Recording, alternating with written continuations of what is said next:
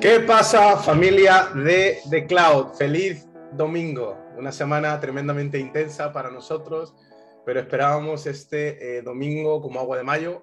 Felices porque estamos ya muy cerquita de vernos las caras con algunos de vosotros, con los afortunados que eh, vais a estar en ese plugin. Bueno, afortunados nosotros que os vamos a poder conocer, abrazar y disfrutar de un tiempo muy especial eh, en lo que, bueno, pues hemos denominado una experiencia presencial con Dios, ¿no? Yo sé que nos encanta conectarnos los domingos, nos encanta veros las caritas sonrientes, bonitas de domingo, legañosas, no pasa nada, pero eh, es maravilloso el saber que nos vamos a poder, bueno, pues encontrar en los próximos días y que esta familia, bueno, pues que ya se está gestando desde hace algunos meses, ¿eh? que encontramos este espacio los domingos, vamos a poder vivir unos días maravillosos.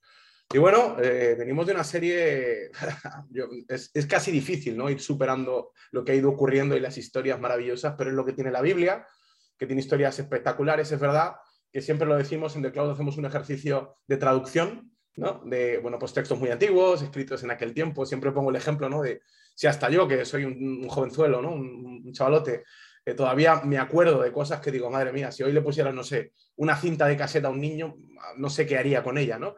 Y, no han pasado tantos años, yo las recuerdo, ¿no? Imagínate textos de, de, hace, bueno, de mil años antes de Cristo, ¿no? De hace tres mil años. Bueno, pues evidentemente hay cosas tremendamente eh, a veces difíciles de entender, pero lo interesante de todo esto, como siempre decimos, es que son historias de crecimiento, historias de éxito, además en etapas en las que no fluía la información, en las que no había libros de crecimiento personal, en las que no había internet, en las que no había, eh, bueno, pues, mm, eh, no sé, televisión, por lo que quizás todavía tiene más mérito, porque esta gente manifestó comportamientos extraordinarios absolutamente sin tener otro referente, sin poder copiar a nadie. Su único elemento era su determinación, su fe con Dios y lo que Dios les iba mostrando. Y tengo que confesar, eh, particularmente, que el campeón de hoy es uno de mis favoritos, ¿vale? Es uno de mis favoritos porque me parece una barbaridad eh, todo lo que, eh, bueno, pues viene, porque además, bueno, pues es un personaje que podríamos hacer 20, bueno, muchos de ellos podríamos haber hecho 20 eh, domingos de The Cloud con su historia, pero este en concreto, eh, madre mía, el libro, que además eh, le pone nombre, igual que Esther, nuestra campeona de la semana pasada, le dio un nombre a un libro en la Biblia, este campeón también le da un nombre a un libro en la Biblia y no, no, no puede ser de otra forma porque la verdad es que es un espectáculo de tipo. Y bueno, por hacer un poco el repaso, ¿vale? rápido, todo nace, acordaros con el campeón de la fe, bueno, sí, una promesa, hay un pueblo, eh, hay una tierra que te voy a dar, lo bueno está muy bien, pero lo bueno a veces es enemigo de lo mejor, un pueblo que va a Egipto porque hay hambre, se queda en Egipto cuando no tendría que quedarse, cuando vuelven a la tierra que se le había prometido hay un montón de gente, eh, hostias y piñas por todos lados, gente que les, les, oprime, ellos se defienden, ellos atacan, los otros se defienden, bueno, pues yo qué sé, historia de la antigüedad, ¿no? Eh, sangre, puñetazos, eh, eh, hambre y, todo lo que ya, bueno, pues conocemos incluso en las propias películas, ¿no? ¿Qué ocurre? Que estamos en un periodo de la historia, aproximadamente en el siglo V Cristo, en el cual hay otros imperios que se están ya, bueno, pues mm, promulgando. Estos ya son imperios más potentes a nivel histórico, ¿vale? Estamos ahora mismo en etapa babilónica, los, los babilonios, ¿vale? Que, bueno, eh, podéis estudiar en internet quiénes eran.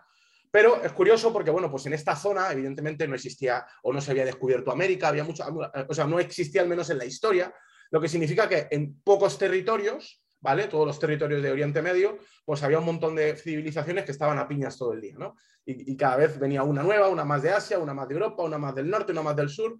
Pero en este momento, bueno, pues Babilonia era el imperio o uno de los imperios potentes que además en mitad de nuestra historia, ¿vale? Va a cambiar, porque Persia estaba naciendo y Persia iba a conquistar a Babilonia y Persia se iba a implantar. Esto es historia, ¿eh?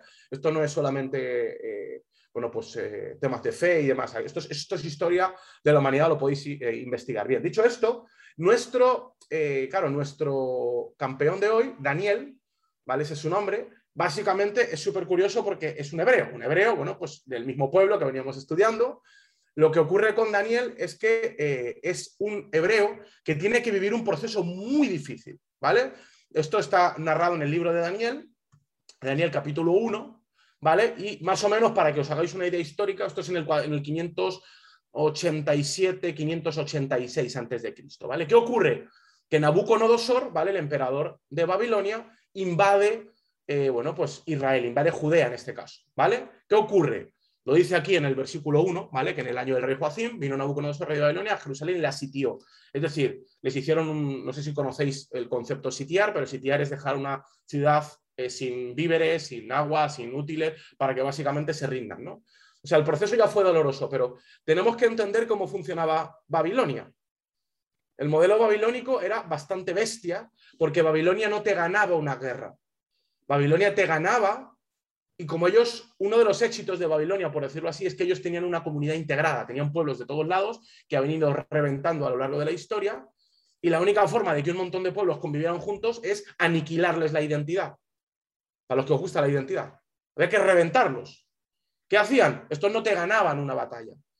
Esto lo que hacían es te ganaban la batalla y lo reventaban todo, reventaban tu casa, a tu familia, reventaban a los príncipes, se cargaban los templos, saqueaban absolutamente todo. O sea, era, era, un, un, destrozo básicamente para borrar todo vestigio, toda imagen, todo recuerdo de lo que llegaste a ser, porque ellos querían que no tuvieras una identidad clara precisamente para poder manipularte y que encajaras en su sistema. Porque ellos no querían tener 14 pueblos peleándose, ¿por qué no? Porque yo pienso así, yo pienso así.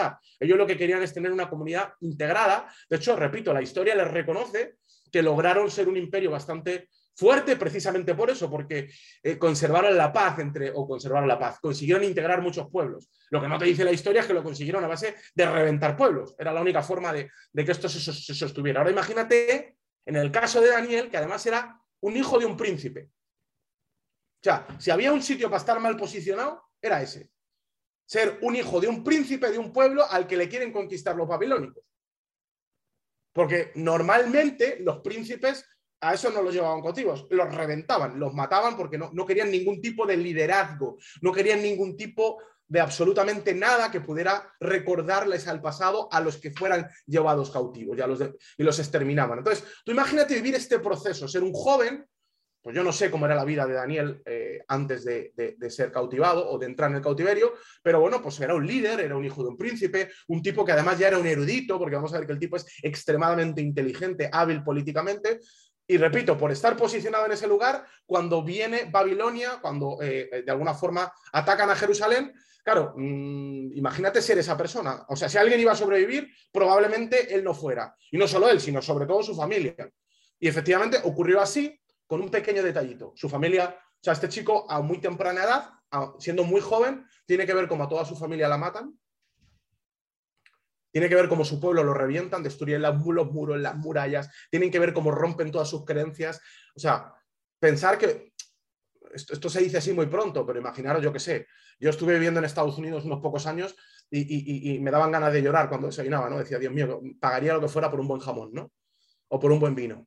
Una, tontería, un poco de jamón y un poco de vino. Oye, nunca olvidaré, mi hermana se, lo, puede aseverar, eh, que tuve la, fortuna o la mala fortuna de que España ganó el primer mundial de fútbol de la historia. A mí me encanta el fútbol y yo vivía en Estados Unidos. Y además vivía en un área en la que probablemente no sabía ni lo que era el, fútbol. ¿no? O sea, el mundo entero estaba felicitando, celebrando España, hasta en México hubieran celebrado España y el único lugar del mundo donde nadie sabía ni que España había ganado eh, y me costó hasta ver el partido, eh, eh, era, era, era, en donde yo vivía, que era en Alabama. ¿Qué quiero decir? Que yo sé lo que es vivir fuera de tu casa y fíjate qué chorrada, sin que maten a mis padres, sin drama, aún así fue para mí, ay, me hubiera gustado en España, yo entraba ahí nostálgico, ¿no? En internet, a ver, mira cómo las calles de Madrid, yo soy español, español, y yo miraba y aquí la gente como si no hubiera pasado nada, ¿no?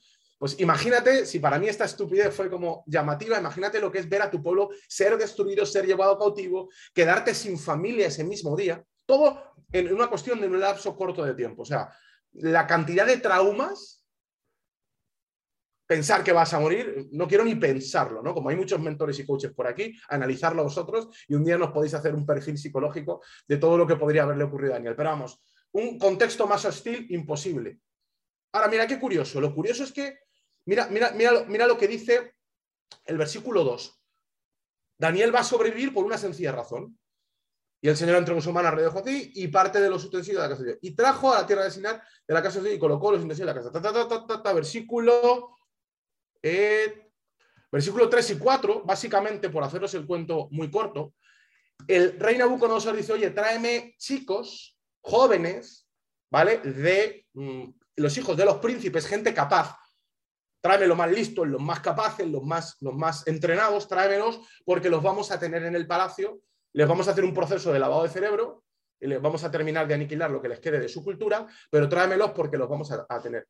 Aquí hay un detalle que no se puede comprobar, pero es casi seguro, eh, y es que toda la gente que estaba en el Palacio del Rey, uno de, uno de los protocolos, de hecho, vamos a ver que el que hace el proceso de entrenar a Daniel era el jefe de los eunucos, uno de los procesos que vivían toda la gente de palacio para que no violaran a las concubinas y toda esa historia es que les mutilaban sus órganos genitales. Es decir, tú imagínate, vamos a ponernos en la situación, que te matan a tu familia, que te sacan de tu tierra, que te revientan todas tus raíces, que aniquilan tu religión, que, ves como todo lo que amas se destruye en un día y encima te llevan cautivo, te roban, te quitan la libertad y encima te castran. Ojo, ¿eh? Ojo, ojo, ojo, a la situación, ojo al trauma, ojo al, momento, ¿no? Eh, que de alguna fuerza, eh, que en algún momento tuvo que vivir Daniel, que probablemente pensó que lo iban a matar. ¿Vale? Ahora bien, en este proceso lo llevan al palacio y comienza su entrenamiento. Era un proceso de unos años, creo que eran tres años si no me equivoco mal, en el cual lo iban a entrenar o lo iban a ayudar. ¿vale? A, entender la mentalidad de Babilonia y de alguna forma lo iban a, intentar convertir, por decirlo así, aniquilando todo lo que esta persona era. Ahora mira esta, esta situación. Resulta que, bueno, pues eh, las instrucciones, versículo 4 dice que, eran, que tenían que ser chicos en los que no hubiera tacha, o sea, que básicamente que fueran muy guapos, de buen parecer, enseñados en toda sabiduría, sabios, o sea, tenían que tener buen físico, buenas capacidades intelectuales y tenían que tener inteligencia, dice entendimiento. O sea, ojo a Daniel, Daniel no era cualquier tipo, Daniel se había salvado porque el tipo tenía un potencial alucinante, el tipo era un príncipe, o sea, con buen linaje, con buena sangre, el tipo era guapo, el tipo era listo y el tipo era, era cultivado. el potencial era brutal. Ahora, la pregunta del millón es, ¿de qué narices me sirve a mí el potencial aquí? porque yo tengo todo el potencial del mundo, yo creo que sé, en mi tierra, en mi entorno, en un ecosistema controlable y, cómodo, pues mi potencial puede fluir, pero aquí, siendo un esclavo al que lo han probablemente masculado o, lo, han castrado, en el que nadie respeta mis creencias, ¿de qué me sirve a mí todo esto? Esto es tremendamente interesante, porque yo siempre digo que un campeón, y de hecho lo estamos viendo en cada uno de los nuestros, ¿no? No se mide en los tiempos fáciles. Normalmente todas las historias de campeones llevan consigo un contexto hostil o un contexto difícil, en este caso extremadamente hostil.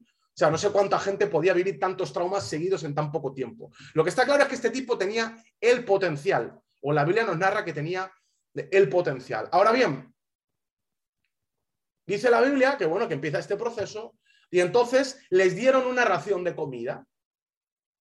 Y ahora ojo, a Daniel porque em, em, empieza el festival de, cosas de Daniel. Desde aquí vamos a enganchar. Ya hemos tocado fondo, que esto también es muy común en historias de éxito. Hemos tocado fondo, o sea, ya, ya casi daba igual, ¿no? O sea, yo casi me, imagino, me pongo en el lugar de Daniel y decir, mira, tío, ya, ya que mata. O sea, me quieren matar, mátame. A lo que te dé la gana, te has cargado a mi familia, me has, hecho lo que me has hecho. probablemente muchos de nosotros hubiéramos estado desganados, ¿no? O sea, en este punto ya te da igual todo, pero eh, eh, eh, nuestro campeón de hoy, que además lo hemos titulado campeón de la determinación, de hecho, se ha ganado el título de campeón y se ha ganado por lo menos el título en mi corazón de uno de mis favoritos, porque el tipo, aun que habiendo todas las razones del mundo para rendirse, el tipo, hasta en los pequeños detalles, va a seguir con mentalidad peleonera.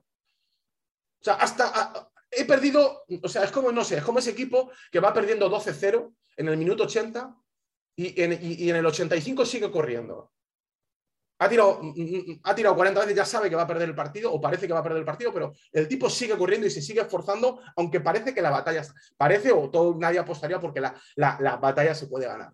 Ese es un poco el concepto de determinación y es lo destacable de Daniel. Ahora, ¿qué ocurre? Le reparten la comida, versículo 8, y mira lo que dice este tipo. Esto le va a gustar a algunos de The Cloud.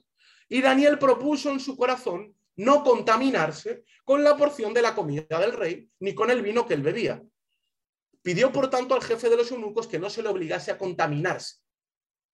Ojo al dato, el colega, todos los traumas del mundo, todo el dolor del mundo, todo el sufrimiento del mundo, le han privado de su libertad, de su honor, de su masculinidad, de su dignidad. Pero al tipo dice, yo no puedo controlar el 99% de lo que me ha pasado. Pero hay un 1% que sí puedo controlar y este 1 lo voy a pelear. No sé si me explico. Es, yo, yo, es como, no sé, eh, hablaba el otro día con una mujer que es un ejemplo increíble, ¿no? que, que ha pasado está pasando una enfermedad degenerativa terrorífica. Y me, llamaba la atención porque la tipa nos contaba una historia que a mí casi me saca las lágrimas. Mi mujer y yo nos mirábamos y tragábamos de estas veces que costaba tragar. Me decía, yo estaba enferma, con una, imagínate que te dicen que tienes una enfermedad degenerativa, bla, bla, bla. Y la tipa dijo, yo salgo del hospital, me, me le dijeron que no iba a poder volver a andar. Y la tipa en el hospital dijo, no solo voy a salir andando, sino que yo no salgo de este hospital sin tacones. Es un poco ese rollo, ¿no? Es decir, o sea, vale, pues nada, pues, pues, pues, mm, o sea, entre todo el drama que tienes en el mundo, ¿de verdad te vas a enfocar en los tacones? Pues sí, era un símbolo, ¿no? Es decir, hay un 1% de mi vida que puedo controlar y ese lo voy a controlar y lo pienso pelear. Yo voy a perder este partido por 12 goles, pero meto el gol de la honra, ¿no? Y, esa es un poco la actitud que vemos en la determinación de Daniel. Dice, me habéis jodido, habéis reventado mi templo, me habéis destrozado las creencias, mi identidad, habéis destruido a mi familia, pero esto es un poco, de hecho, mira, he escrito aquí una frase para los que, por cierto, ¿eh? para los que compartís historias en The Cloud, sabéis que luego os enviamos el PDF, he escrito una frase para que la tengáis lo del PDF, pero es verdad. O sea, digo, Daniel tenía mucho antes claro que William Wallace, William Wallace es el de Braveheart, ¿no? El, de, el que decía, nos podrán quitar la dignidad, podrán quitarnos hasta la vida, pero jamás podrán quitarnos la libertad. Pues es un poco este rollo, solamente que unos cuantos miles de años antes, decir, oye, tú me has reventado mi casa, me has quitado mi dignidad, me has quitado hasta mi masculinidad, me estás destrozando, pero mi identidad no me la vas a quitar. Acordaros que el pueblo de Israel, uno de sus elementos clave, fue que en el desierto Dios le dio unos, unos protocolos alimenticios. Que dicho sea de paso, dicho sea de paso, Luego se ha descubierto, la ciencia ha descubierto, que muchos de esos protocolos higiénicos y alimenticios les salvaron la vida. Ahora bien, este dijo, mira, yo las tengo todas perdidas, pero esta, no sé si la tengo perdida, pero la voy a luchar. Yo no sé quién tiene ganas de luchar después de que te hayas metido 10 goles. No sé quién tiene ganas de luchar después de, que se te, ha caído la vida. O sea, ¿de verdad vas a luchar por lo que comes? ¿Qué más da? Si ya has perdido, es imposible que conserves tus raíces. Ya las han reventado. O sea, ¿por qué vas a luchar por un plato de comida si es imposible que tú conserves tus tradiciones hebreas? Bueno, pues el tipo lucha por el plato. Dice, no. Propuso, dice la Biblia, en su corazón no contaminarse. Hay que tener narices para proponer cosas, ¿no? Esto, diferencia a un emprendedor, perdón, a un campeón de un no campeón. Y iba a poner el ejemplo de un emprendedor, por eso lo he dicho. Hay emprendedores que cuando quiebran repito, este es el ADN, este es el factor diferenciador. Tú sabes cuando huele a emprendedor. Yo huelo a los emprendedores y a los empresarios a, kilómetros, ¿no? Porque un emprendedor nato que va a ser campeón y lo va a lograr, normalmente quiebra su primer negocio y ¿sabe lo que dice? Mm, me he equivocado en esto y me he equivocado en aquello. Vale, la próxima vez lo voy a hacer así. Incluso en el dolor más absoluto, decir, madre mía, estoy reventado. Hasta en el cabreo dice, si lo hubiera hecho así. O sea, está pensando en cómo lo hubiera hecho y pensando en cómo lo va a volver a hacer. Normalmente el que no tiene ese gen campeón o ese gen de determinación suele rendirse. Una frase que, me gusta mucho y que me ha inspirado en diferentes ocasiones de la vida es que a veces el éxito se trata solamente de continuar. ¿Cuál es la fórmula del éxito? ¡Oh! crecimiento personal. Sí, hay muchos elementos claves del éxito, pero el que seguro es común en toda la gente que yo he conocido de éxito, todos los libros, todas las historias, todo lo que leo en la Biblia, es la determinación o lo que es lo mismo, la constancia, el tiempo. ¿Por qué? Porque es una cuestión matemática, familia. Esto ya no es psicología. Yo cuando hablo con emprendedores, yo soy un experto en quiebras, me he arruinado de diferentes formas y con estilo, pero la realidad de, saber hacer algo es continuar. Es como que un niño se levante, perdón, cuando nace y por primera vez se ponga de pie y se caiga de culo y diga, ¡ay! No voy a poder andar nunca, me he caído. Vamos a ver, chaval, es tu primer paso. Es evidente, es evidente que va a ser difícil. Yo veo emprendedores con un drama absoluto. Es que he invertido en criptos y me ha ido mal. Es que he montado un bar y me ha ido mal. Campeón, déjame decirte algo, me encanta tu positivismo y tu alegría, pero estadísticamente estabas jodido. ¿Cuántas veces la primera vez que has hecho algo, vamos a usar la lógica aplastante, ¿vale? No, olvidémonos del crecimiento personal, la psicología y los unicornios de colores. Hablemos de matemáticas. ¿Cuántas veces la primera vez que has hecho algo ha sido un intento exitoso? Tu primer mm, plato de pasta. Los que sabéis que Priscila es mi hermana, un día os cuento su primer plato de pasta. Mira la cara que ha puesto. Tu, primera mm, mm, manualidad, esa que le llevabas a papá por el Día del Padre, y tu padre decía, ¡ay, qué bonito, hijo! ¿Qué es? Todo lo que has hecho alguna vez por primera vez te ha salido mal. Y tú crees en tu lógica de emprendedor motivado de la vida, de unicornios de colores, que tu primer negocio va a ser la excepción. Has hecho un millón de cosas en tu vida y te ha ido siempre mal la primera vez, pero tu negocio va a ser diferente. Por eso digo, cuando tú llegas a esa conclusión y dices, ah, ya, ya, ya, ya, Que es que esto, que esto no se trata de ser el más hábil, que esto se trata a veces de ser hábil, pero a lo mejor se trata de ser el más persistente. En fin, no sé por qué me he ido por aquí, pero en cualquier caso, eso es determinación y esto es lo que inspira a nuestro campeón. Y llega este tipo y dice, no, yo no quiero comer lo que come esta gente. Mi pueblo fue marcado por unos criterios que Dios le dio en el desierto y yo quiero respetar, aunque pueda respetar solo un 1%, pero ese, ese pedacito de parcela, mi libertad la quiero respetar. Ojo, ojo, porque esto es interesante. Y dice, y puso Dios Daniel en gracia y en buena voluntad delante del jefe de los eunucos. Volvemos a ese elemento que ya introducíamos la semana pasada, la gracia de Dios, que no es que Dios cuente chistes. ¿Qué es la gracia de Dios? Es esa situación que algunos podrían llamar suerte. Bueno, aquí no creo que le llamaran suerte, porque después de todo lo que le ha pasado a Samuel, nadie concluiría que ha tenido suerte. Pero es ese elemento en el que, por alguna razón, lo que tú haces, el podcast de esta semana lo definía muy bien Patti, pero encuentra una respuesta favorable en el otro lado.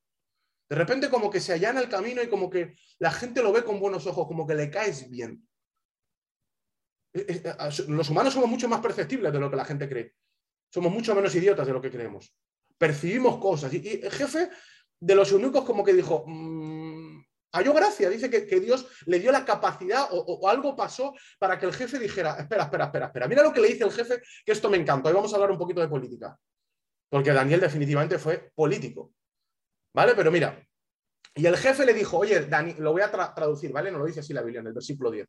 Le dijo, oye, aquí tenemos un problema, Daniel, a mí me encanta que tú quieras cambiar tu dieta, que de hecho se hizo vegano, ¿eh? Mm, me, parece estupendo, pero tenemos un problema. Yo soy responsable de ti. A mí el rey me ha dicho que le tengo que preparar chavales fuertes y guapos para que atiendan a, para, que, estén en el palacio. Y lo que no, lo que no puedo, puedo tolerar, porque me juego la vida yo, es que tú vayas hecho polvo.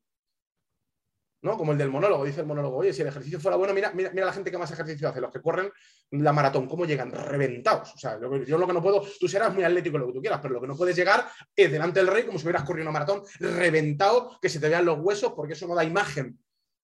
Y me estás poniendo a mí en riesgo. O sea, lo que tú estás proponiendo me afecta a mí. Y mira lo que le dice. O sea, bueno, aquí hay algo importante, perdón. Esto es, esto es, es una característica del sistema. Y aquí perdonadme que no, voy a hablar de política, pero sí voy a hablar de sistemas. En el sistema, normalmente la gente cree, hay una creencia, eso es lo que hacía Babilonia. O le metía a, Babilonia la gente en la cabeza, que el que hace las cosas diferentes va a pagar las consecuencias. ¿Sí o no? Pero tú de verdad vas a emprender. Pero tú de verdad vas a dejar tu trabajo. Pero a ver, ven aquí, chaval, siéntate.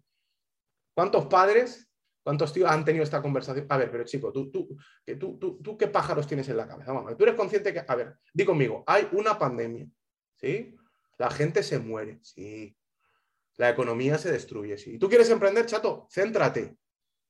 Esto es un poco el ejercicio que está haciendo el jefe de los eunucos con, con Daniel, diciéndole, oye, chato, pero tú te estás dando cuenta que, no vas a... Que, que si no comes lo que comemos nosotros, vas a tener problemas que si no cumplen las normas o los principios del sistema, vas a pagar las consecuencias. Es un poco la charla. El sistema te convence, la gente se autoconvence, pero tú eres consciente, el otro día hablaba con mi abogado, que si tú no haces separación de bienes cuando te divorcies, te vas a arrepentir toda tu vida. ¿Pero qué me tengo que divorciar, tío? Déjame en paz. Yo tengo amigos de hace 20 años y me, he peleado con ellos, ¿cómo me voy a pelear con ellos? Cada, 25 minutos. Dentro de 10 minutos tengo una alarma planeada para pelearme con mis amigos, pero no pasa nada. Lo he reparado toda mi vida, lo repararé toda mi vida y no lo voy a reparar con mi mejor amiga. ¿Qué me estás contando? Esa es tu forma de verlo. Entiendo tu sistema, que en tu sistema de creencias esto funcione, pero en el mío no funciona. Pero el sistema no se cansa de decirte cuáles van a ser las consecuencias por no seguir el sistema, que es lo que le estaba diciendo el jefe de los eunucos. Oye, Daniel, ¿tú has pensado? ¿Y qué ocurre? Mira lo que le dice aquí mi colega Daniel. Por eso me encanta. Dice, mira, mmm, disculpa, pero haz una prueba. Esto habla de seguridad. Versículo 12. Te ruego que hagas la prueba con tus siervos por 10 días y nos des legumbres para comer y agua para beber. Para los que promovéis el veganismo, mira, mira Daniel. Dice, yo no necesito carne. No necesito carne. Yo con legumbres me sostengo. El otro, ¿qué? ¿En serio? Hasta yo, hasta a mí me cuesta. Digo, ¿en serio, tío? Sí. Dice, pero es muy sencillo. O sea, aquí cuando tienes algo seguro, cuando tienes resultados seguros, tienes la capacidad de poder decir esto. Dice, mira, es que no te calientes. Dame 10 días. Dame 10 días. Yo voy a emprender. Dame 10 días. Pruébame. Tú sabes cuando alguien está determinado. Esta es la diferencia entre el que está ilusionado y el que está determinado. El que está ilusionado te quiere contar su peli, el que está determinado establece compromisos. Yo siempre le digo a mi equipo de liderazgo, le digo, mira, chavales, no me contéis vuestros sueños, porque sueños tiene todo el mundo. Perdón. No le creas los sueños a las personas. Testea sus compromisos. Cariño, es que yo te quiero y te voy a amar hasta la luna. Na, na, na, na, na. Cariño, es que yo me voy a casar contigo. Na, na, na. ¿Cómo que te vas a casar conmigo? Me encanta. Verbalízalo, venga, ponlo en el lenguaje. ¿Pero cuándo? ¿Cuánto has ahorrado este mes? ¿Qué vamos a hacer? O sea, voy a emprender. ¿Cuándo? Algún día, cuando sople el viento y el jilguero de la mañana se levante cuando el, cuando el sol incida en un ángulo de 45 grados, ahí emprenderé. Y un cuerno, no vas a emprender en tu vida porque tú estás ilusionado, no estás determinado. La determinación se mira en compromisos. ¿Qué ocurre? Que llega aquí Daniel y dice, pruébame, 10 días. 10 días. Y dice la Biblia que el tipo consintió, dijo, bueno, esto le ocurre al sistema. Yo constantemente hablo con empresarios. El otro día no sé quién hacía un vídeo, alguien, del equipo corporativo, sí, sí, quién, pero no voy a decir su nombre. Y decía, oye, mm, la promiscuidad en la familia para toda la vida. Hay que estar zumbado para promover esto en el día de hoy. Hay que estar loco. Yo me relaciono con empresarios. Yo sé lo loco que estoy. Yo ya sé lo, zumbado que estoy cuando uno dice, pero tú vas a viajar a este viaje con tu mujer, sí, ¿qué, ¿cuál es el problema? Ya lo sé yo que, que parezco un loco, pero ¿sabes cuándo no parezco tan loco? Cuando me prueban 10 días. Cuando llega la Navidad y está todo el mundo deprimido ¿puedo pasar la Navidad en tu casa? Claro que sí, yo tengo una familia. Pruébame, dame 10 días, yo voy a comer solo legumbres, pero pruébame. A ver, Martín, enséñanos la dieta de, antes de sacar el músculo, sácanos el músculo para enseñarnos la dieta de legumbres. No sé, pero si yo podría tener dudas si solo comiendo legumbres se puede estar fuerte y sano, mm, mm, mi querido Martín revienta las dudas. Es así. Es así. Ahora mira, a yo gracia consintió y mira lo que ocurrió. Al cabo de 10 días le pareció el rostro mejor. O sea, cuando le mide el, este, a, ver, tu carita y viene y está en rollo Martín. Ah, pues no te ha ido mal. No, no solo no te ha ido mal, sino que tenía mejor rostro. Ahora, yo, yo aquí pongo algo que es curioso, ¿no? No sé, aquí no soy dietista, no soy especialista, otro día dais una conferencia en los que sois expertos, pero no sé si en 10 días comiendo legumbres te puede cambiar la cara. Pero lo que sí te puedo decir es esto. Yo me imagino los 10 días de Daniel diciendo, tengo 10 días por delante y tengo que estar más guapo que estos. Estoy convencido que este tipo no solo comió legumbres. No sé qué hizo, pero lo que está claro es que el tipo llegó 10 días después y dijo, ¿qué? Este tipo se hizo mascarilla, hizo dominadas, este tipo entrenó, durmió, no sé lo que hizo. Pero este tío se estaba jugando poder ganar ese pequeño porcentaje de batalla y dijo, yo voy a ganar esta. Y sus próximos 10 días consiguió parecerse mejor que los otros 10. Por supuesto, repito, las disciplinas del pueblo hebreo eran tremendamente interesantes, no comían cerdo, o sea, había ciertas cosas ciertos patrones que no compartían con Babilonia, que tenía ciertos excesos, que al final, bueno, pues él consiguió lo que él necesitaba. Y cuando dio la imagen, él entró y consiguió ganar esta batalla. Esta batalla la ganó, pero esto no es nada, esta no es nuestra historia. Esta es la historia de su llegada a Babilonia. Esta es su llegada apoteósica de un tipo que en el contexto más asqueroso, más deprimente, el tipo mm, dijo, aunque solo vaya a meter un gol, lo meto. Cualquiera hubiera considerado que la vida ya no tenía sentido y para este tenía sentido cambiar, no cambiar la dieta. Imagínate, no la vida, no solo quería seguir viviendo, sino que quería seguir viviendo y comiendo lo que quería comer. Hay que tener narices, con perdón de la palabra. Y al final, resulta que el tipo acaba el capítulo 1 diciéndonos algo que, es tremendamente interesante, ¿no? Versículo 20. En todo asunto, sabiduría e inteligencia el rey les, les, consultó, porque era Daniel y sus amigos, Daniel es un poco el, el líder, los halló diez veces mejores que todos los magos. Ya no era mejor físicamente. Los halló diez veces mejores que todos los magos astrólogos que había conocido en el reino. Este tipo era mejor físicamente, mejor a nivel entendimiento, inteligencia, mejor a nivel conocimiento. Mira, la clave de este tipo es que tenía una situación que no tenían todos los demás. Yo siempre digo, y tengo varias frases, ¿no? La productividad en situaciones límites es un elemento común entre, en todos los campeones, pero lo que sí te puedo decir es que la productividad va a ser un elemento importante en todo lo que hablemos en The Cloud. Y te digo por qué. Porque oponerse a un sistema no es fácil. Ahora, la única forma de oponerte exitosamente a un sistema es ser productivo, es, tener resultados. Yo pongo aquí una frase para los del, los del, los del, PPT, los del, perdón, los del PDF. No tengas miedo a ser diferente. Eso sí, asegúrate de que si lo vas a hacer, que sea ser diferente porque eres 10 veces mejor que los demás. Si te vas a oponer al sistema, sé 10 veces mejor. Si vas a decir que vas a emprender, reviéntate, arruínate, arrástrate por el suelo, pero no, pare, no pares hasta que has sido 10 veces mejor. Porque entonces la gente tendrá que decir, ¡Oh! Este capítulo acaba con Daniel como consejero. En los próximos capítulos, Daniel se convierte en el segundo tipo más importante de Babilonia, muy parecido a José. ¿Os acordáis de José, nuestro campeón de la resiliencia? Trauma, que te cagas, respuesta extraordinaria, impensable, inimaginable para el resto de los mortales. Consecuencia, productividad extrema, logro extraordinario, ¡boom! Resultado. Ahora, lo curioso de todo esto es que este tipo demostró su, su determinación. Dice la Biblia, y continuó Daniel hasta el año del primero del rey Ciro. Todo el libro de Daniel, si lo leéis, Daniel destacó no en un gobierno, destacó en cuatro gobiernos de dos imperios diferentes. A mitad de la vida de Daniel, los babilónicos se los cargan los persas. Los persas también reconocieron a Daniel. En todos los, los cuatro gobiernos él tuvo un puesto de relevancia porque el tipo era extraordinario. Ahora, no era extraordinario porque tenía un talento, que el talento era evidente. El talento era evidente, pero la determinación y el carácter eran extraordinarios. Yo siempre digo, el talento te lleva a la cima, pero el carácter te mantiene. O sea, el talento y el potencial que tenía Daniel era, era destacable, era diez veces mejor que, el resto. Ahora, no vivas de tu potencial y de tu talento, porque este tipo, déjame decirte algo, cuando lo, le habían reventado la vida, ahí el talento daba igual. Tu talento tiene que ser testado, tu talento tiene que ser probado, tu talento tiene que pasar el proceso, tiene que, tiene que, tiene que, tiene que ser probado por fuera. Y cuando es probado, tu talento se convierte en carácter. Y ese carácter te mantiene. Ahora mira, Daniel capítulo 6, seis capítulos más adelante, unos cuantos reinos. El tipo ya se había posicionado. De aquí vamos a sacar nuestra historia chula.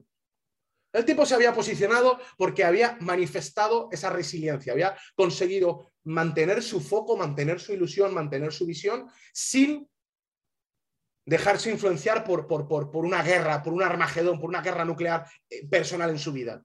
Habían caído 700 bombas y estaba todo destruido y él, tenía una planta en la mano y la estaba cuidando. O sea, le decía, esto no, es, mi porcentaje de, poder o de libertad y esto no me lo quita nadie. Y ese, esa actitud le había llevado a ser extraordinario. Le había llevado a recuperar, no evidentemente muchas de las cosas que recuperó, pero lo había llevado a un puesto que además este puesto iba a ser clave para su pueblo. No olvidemos que todo esto tiene una trascendencia en otros.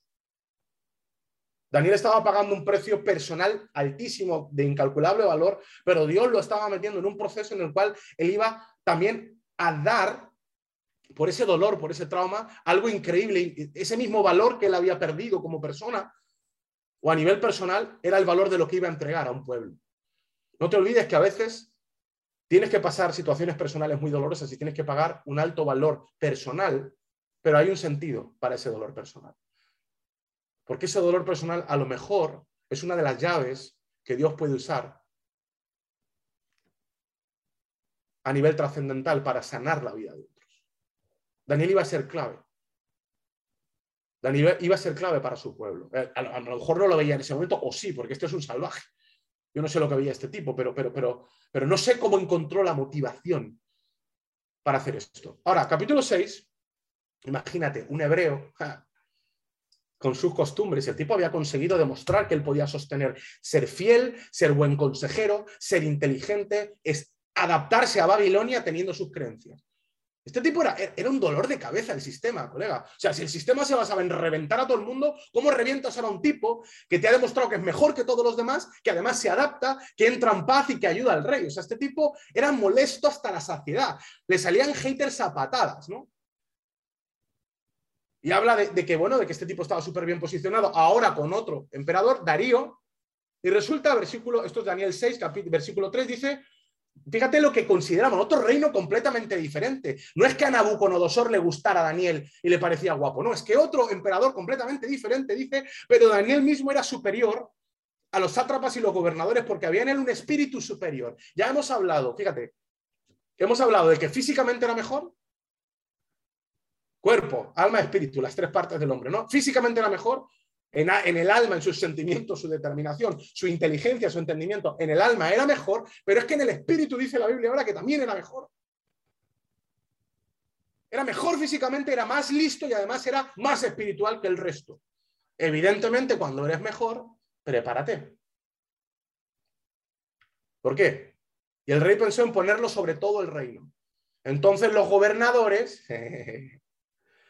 Buscaban ocasión para acusar a Daniel en lo relacionado al reino, mas no hallaban ocasión alguna o falta porque era fiel y ningún vicio ni falta le fue hallado. Ojo, era tan bueno que el propio rey decía, mira, es que sí, hay gobernadores aquí de Babilonia, pero que, es que este es mejor, que es que todo lo que le doy a este tipo prospera. ¿Os acordáis de la vida de José? De cómo José todo lo que tocaba en la cárcel, en, la miseria, más asquerosa, el tipo manifestaba un comportamiento excelente. Era tan excelente que todo lo que tocaba lo hacía prosperar. Y el rey se estaba planteando hacerlo el primero del reino y evidentemente esto a los paisanos del, emperador vas a poner aquí un hebreo, lo odiaban a muerte. Mira, tu éxito, cuando eres mejor que los demás, no te preocupes, vas a ser una fábrica de haters. Lo he dicho siempre, si no te odia nadie, es que no estás haciendo nada. Ah, mira, yo, yo, yo soy un gran, un gran tipo, soy un gran negociador, porque a mí me quiere todo el mundo. Mira, si te quiere todo el mundo, voy a decir algo que puede sonar un poquito salvaje. De hecho, esta va a ser nuestra frase esta semana, chicos de redes. Si te quiere todo el mundo, en realidad es que no te quiere nadie. Es imposible que te quiera todo el mundo. Es imposible que te quiera todo el mundo. Eso no, eso no funciona. Si tú eres del Madrid, los del Barça te odian. Es normal. Si tú eres de derechas, te odian los de izquierdas. Eh, o sea, por una cuestión estadística de envidias, identidad, es imposible que lo que tú eres. Mira, si nadie te odia es porque no representas una amenaza para nadie. Y si no representas una amenaza para nadie, teniendo en cuenta que existe la envidia, eso significa que no eres nada. ¿No tienes haters? ¿No eres nada? No representas una amenaza, voy a decirlo así, voy a ser un poco más, voy a, bajarle un cambio a la velocidad que llevo, pero es así. No representas una amenaza. Es imposible tener éxito cayéndole bien a la gente, a todo el mundo, perdón. Ya te lo digo. Ahora mira, lo intentaban matar y mira lo que dice la Biblia. Entonces se les ocurrió una estrategia política. Esto a lo mejor os suena un poquito, no sé, os suena familiar. Han pasado unos cuantos miles de años. De hecho, si no estoy mal, han pasado unos 2.500 y pico de años, pero hoy sigue funcionando un poquito así. Y como no hallaban que él hacía cosas mal, ojo, lapsus, KitKat, comillas, si tienes éxito, cuidado con las puertas que dejas abiertas, porque esas puertas que dejas abiertas son las que tus enemigos van a recorrer. Estos buscaban por dónde meterle mano. Este eh, hace esto, no hace esto, cumple la ley, no cumple la ley, se porta bien, se porta mal. Y dice que no hallaban nada. Esa es otra. Tú haces las cosas mal y dices, no pasa nada. A mí no me ha pasado nunca nada. No te pasa nada porque no representas una amenaza. Cuando representes una amenaza, esa puerta que dejaste abierta será por la que se te va a colar el enemigo. Pero por encima de eso, lo que estoy diciendo es muy profundo, analizarlo porque es muy profundo. No, yo no necesito eh, registrar la marca. Claro que no necesitas registrar la marca, porque no le interesa a nadie.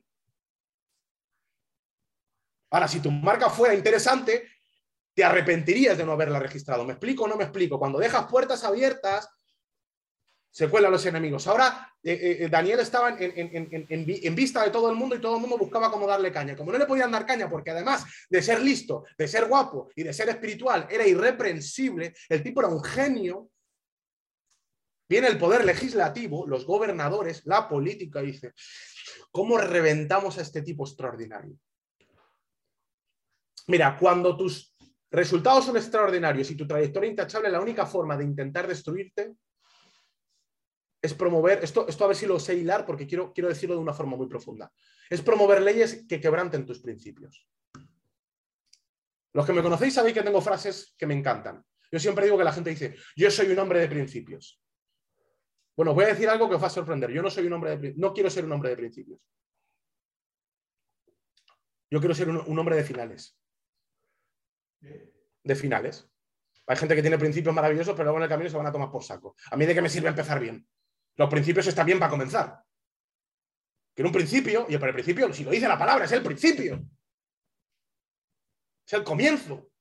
El principio es el primer paso, estoy de acuerdo. Yo tengo un principio, pero ahora hay que ejecutarlo, ahora hay que llevarlo a un resultado, hay que llevarlo a un final. Eh, perdóname, pero Daniel no era un tipo de principios. Tenía principios, y tenía talento, pero el tipo era un tipo de finales. El tipo había demostrado con sus resultados, con sus logros, que este tipo tenía buenos principios, pero los sabía aplicar en disciplina, en el tiempo, los sostenía hasta llevarlos a finales. Ahora, ojo a la lógica de los haters. Vamos a hacer aquí lógica de hater político, resentido.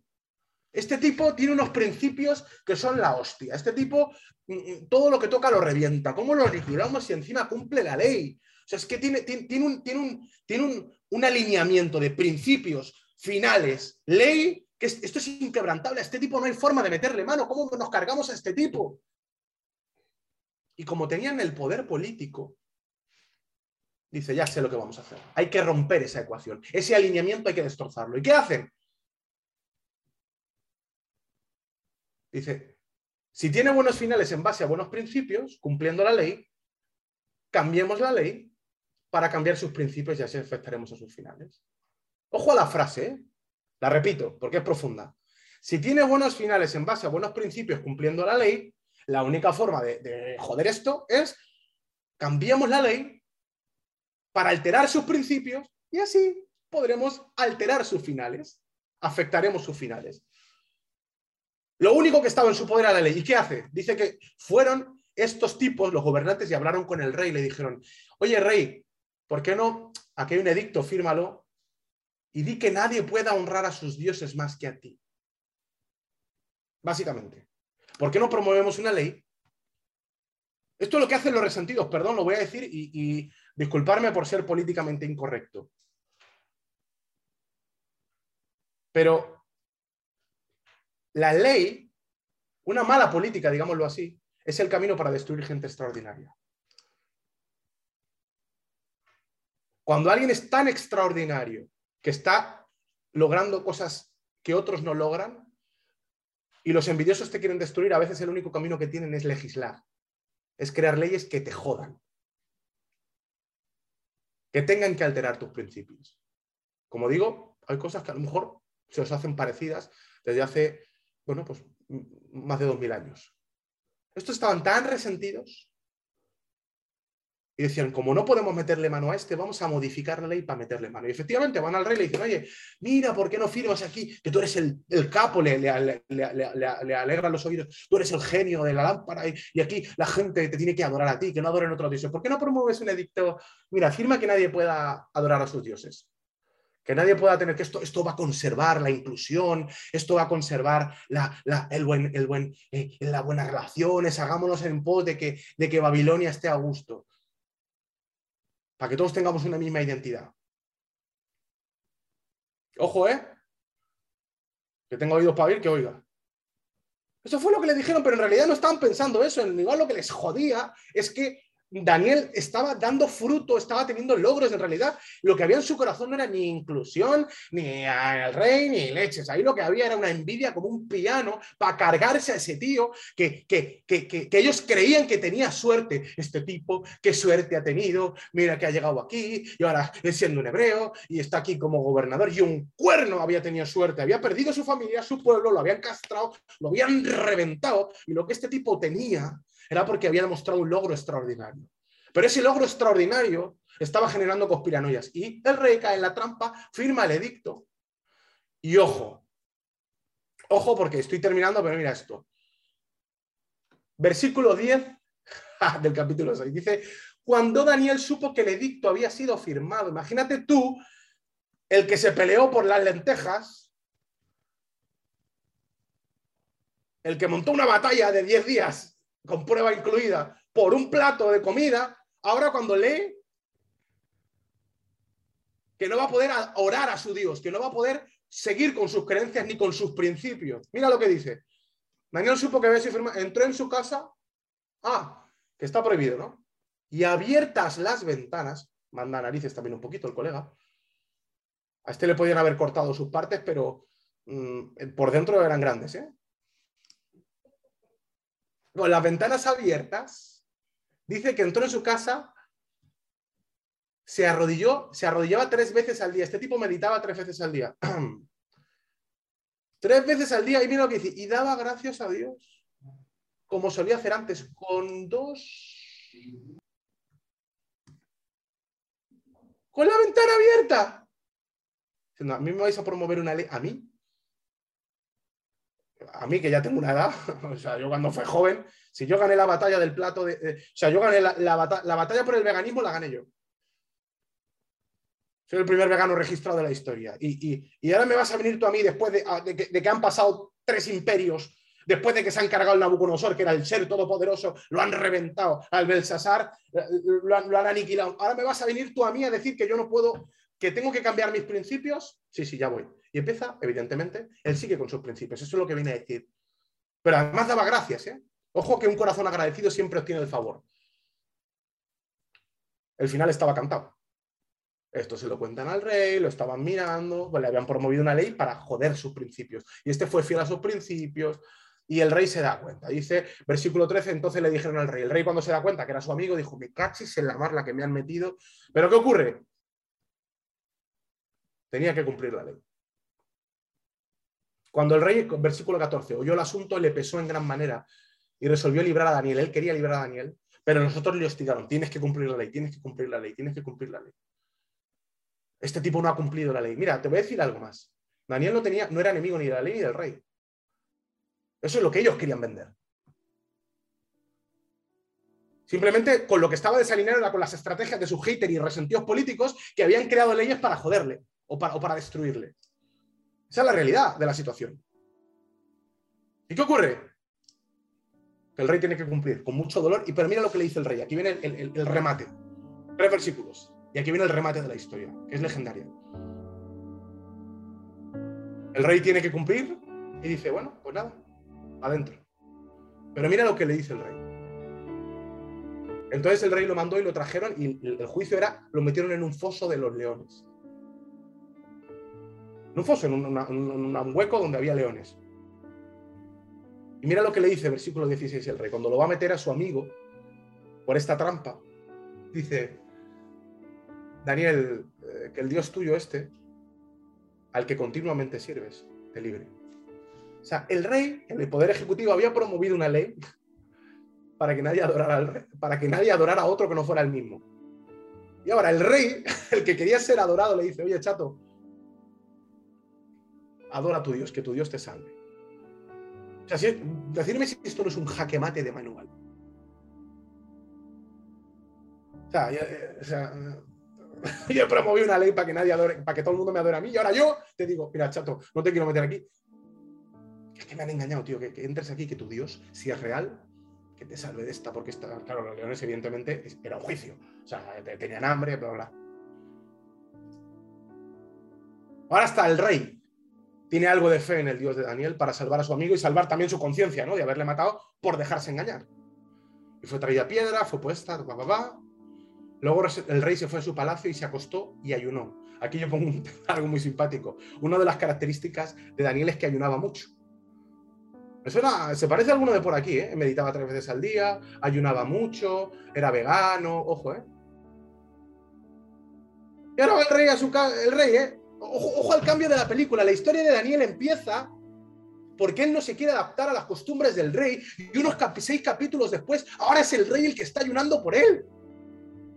Fíjate qué vuelta de tortilla. Este tipo, en todo su drama, que si lo vieras con ojos naturales, con ojos lógicos, dirías, pobre hombre, pero si lo estás viendo desde un plano trascendente, dices, ¿cómo puede ser que este tipo haya puesto, le haya dado la vuelta a la situación y ahora sea el rey el que está en su casa ayunando por él agobiado porque está metido en un foso de leones?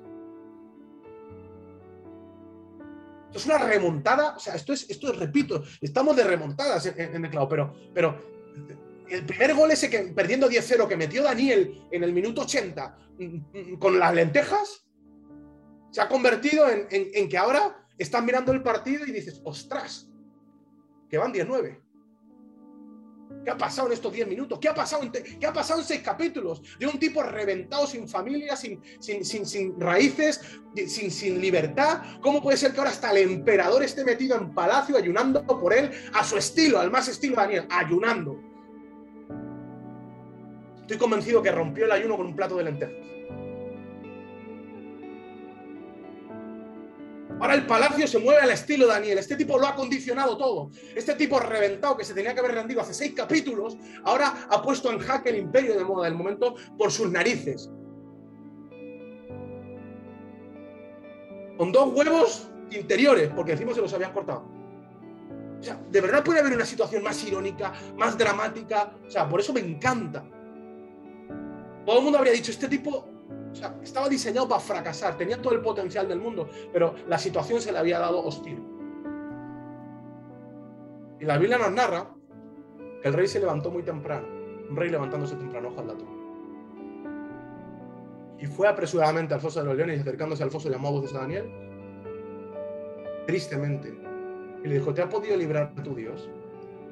Y una pizca de fe, porque se levantó temprano y fue corriendo. Una pizquita de fe. El Daniel había desatado fe. Y llega el tipo, oye, ¿está vivo? Pero lo dijo triste, o sea, que iba, con un conflicto ahí de, sentimientos. Entonces, evidentemente, Daniel dice, mi Dios envió a su ángel y cerró la boca de los leones.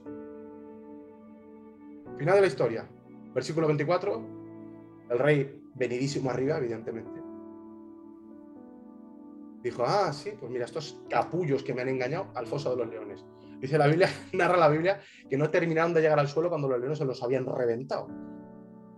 Pero mira cómo acaba la historia. O sea, al final, un trágico para los legisladores haters. No te preocupes, que Dios va a poner orden con aquellos que están usando las leyes para dañar a las personas. Y Dios te va a librar, aunque parezca que te van a meter en un foso de leones. Ahora, el final, mira, versículo 26. De parte mía, esta es mi ordenanza, esto dice el rey. Me dan ganas de llorar. Dice, que todo el dominio de mi reino, todos teman y tiemblen ante la presencia del Dios de Daniel. Porque Él es el Dios viviente y permanece por los siglos. Y su reino no será jamás. Esto lo está diciendo el rey. Un emperador de Persia. Y su reino jamás será destruido y su dominio perdurará hasta el cielo. Ahora, el que tenían que adorar porque era rey no, no, yo no, este. Daniel había conseguido sentar la previa de nuestro campeón número siguiente, que también nos va a gustar mucho. Había conseguido cuestionar la lógica del imperio persa.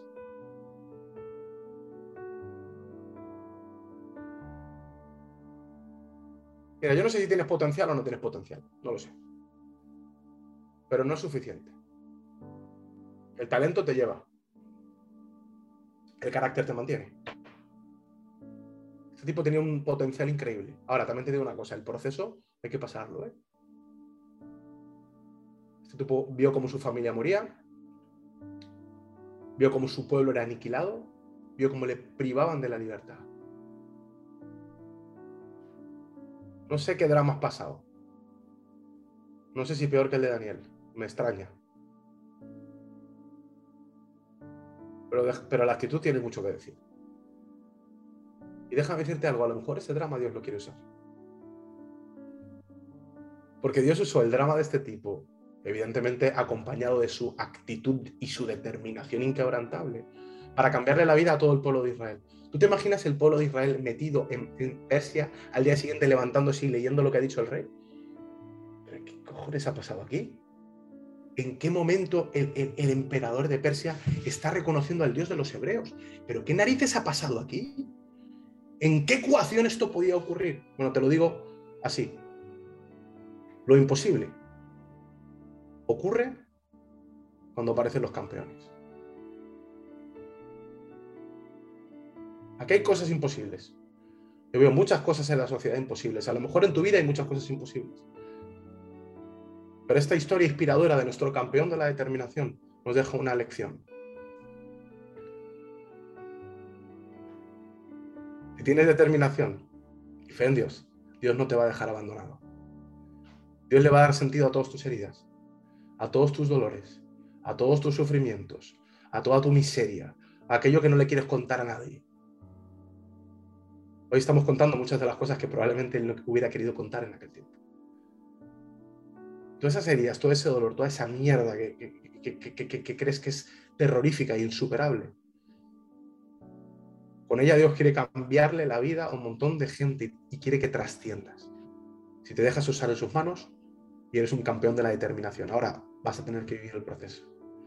Vas a tener que aguantar haters. Vas a tener que mirar a los leones. Esto no te lo dice la Biblia, pero imagínate, Daniel, el tipo tenía fe, era seguro. Yo ya, no sé qué pensar de este tío tan genio, pero tú métete en un foso con leones por la noche que dices, madre mía. No sé si es que Daniel olía mal, yo no sé si es que ya no sé, no sé lo que, las lentejas que había comido durante un montón de años, yo qué sé lo que hizo Daniel. Lo que sí sé lo que hizo Dios. Y sí, y sí sé lo que pasó al día siguiente. Y con eso me quedo. Esto es una historia extraordinaria, pero para lograr algo extraordinario tú tienes que ser extraordinario. Daniel lo era. Déjale a Dios, termino con esto, déjale a Dios que le dé sentido a tus vidas. Déjale. Déjale, acéptalas. Y si estás metido en palacio con tu mundo hecho mierda, hecho pedazos, a lo mejor hay un secreto. Y con esto cierro. El secreto es decir, oye, no tengo muchas cosas por las que pelear. Mi mundo se ha deshecho en pedazos. Pero hoy voy a pelear por comer lentejas. Aunque parezca la batalla más irrelevante, estúpida del mundo, esto es lo que sí puedo hacer. Es pequeño parece irrelevante. Pero esta es mi batalla. Y como me dejen ganar esta batalla y yo vuelva a recobrar las fuerzas para ganar, que se preparen porque tengo mucha vida para dar caña. Me enterraron, como dice esa frase, o quisieron enterrarme, pero no sabían que era una semilla. Amelia, ha sido un placer compartir con vosotros. Dejamos una cancioncita y nos vemos en The Cloud la semana que viene y en el plugin en los días.